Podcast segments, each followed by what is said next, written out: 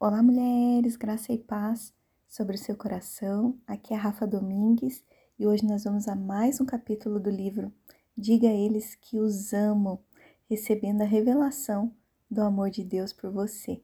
O capítulo de hoje é o 7 e o tema é O amor de Deus transformará você.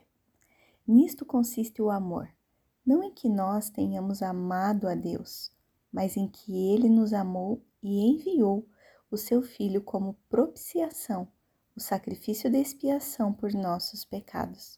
1 João capítulo 4, versículo 10 da versão amplificada. Deus nos ama, mas creio que muito de, muitos de nós não compreendemos o amor com o qual Deus nos ama. Deus tem me mostrado, por meio do estudo que tenho feito sobre esse assunto, que se realmente entendêssemos no nosso espírito o quanto Ele nos ama, suplantaríamos muitas situações e teríamos outra forma de encarar tudo na vida. Medite no amor de Deus por você. É isso que vai mudá-lo. Se não gosta de algo em você, sabendo que você sabe que Deus o ama, fará toda a diferença e mudança em você. O que sente quando sabe que alguém ama você? Isso faz sentir-se bem, não é verdade? Acha que é feio? Deus me disse que algumas das pessoas que a ler este livro odeiam a si mesmas, odeiam o que fazem e ainda não aceitaram o fato de ser nova criatura em Cristo, continuando a luta com a velha natureza. Enquanto sentir culpa constantemente, inferioridade, rejeitar a si mesmo e permitir pensamentos desse gênero em seu coração, você nunca se sentirá favorecido por Deus e valorizado na vida. A Bíblia diz: Porque como os pensamentos de seu coração, assim também é o homem. Provérbios 23, versículo 7, na versão amplificada. Isso acontece porque você ainda não tomou posse do simples fato de que Deus ama você. Diariamente, Deus quer que você esteja a sós com Ele. É isso que o renovará e o transformará. Se você não põe Deus em primeiro lugar na sua vida, Deus fica impossibilitado de fazer por você tudo o que Ele quer fazer. É o tempo que você passa sós com Deus, apenas amando-o e deixando que Ele o ame, é que vai fazer com que você cresça e seja forte no seu homem espiritual. As pessoas, na sua maioria, são preguiçosas e preferem não fazer isso. Preferem que os outros façam o que eles devem fazer. Não invente desculpas. Qualquer pessoa que esteja lendo este livro e não esteja passando o tempo em comunhão com Deus, possivelmente sente a convicção neste momento e atrás desse pensamento o diabo já lhe está dizendo: Mas você tem tanto para fazer. Eu sei o que acontece. O diabo lhe dá todas as desculpas de que precisar. Clame a Deus e tome uma atitude de seriedade para com Deus. A sua palavra e a comunhão com Ele transformarão você. Deus é quem o habilita. Paulo diz em Filipenses capítulo 4, versículo 13: Posso todas as coisas naquele que me fortalece. Em outras palavras, não há nada em toda a criação que você não possa fazer mediante o poder de Jesus Cristo. Assim que o problema se apresenta, você deve se levantar em poder e vitória, ultrapassando-o.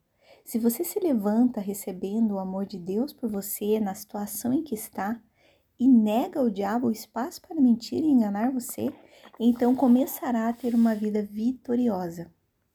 Talvez você se sinta miserável neste momento, mas pode começar a agir de forma diferente, se no seu interior acreditar que pode ser uma nova criatura em Cristo.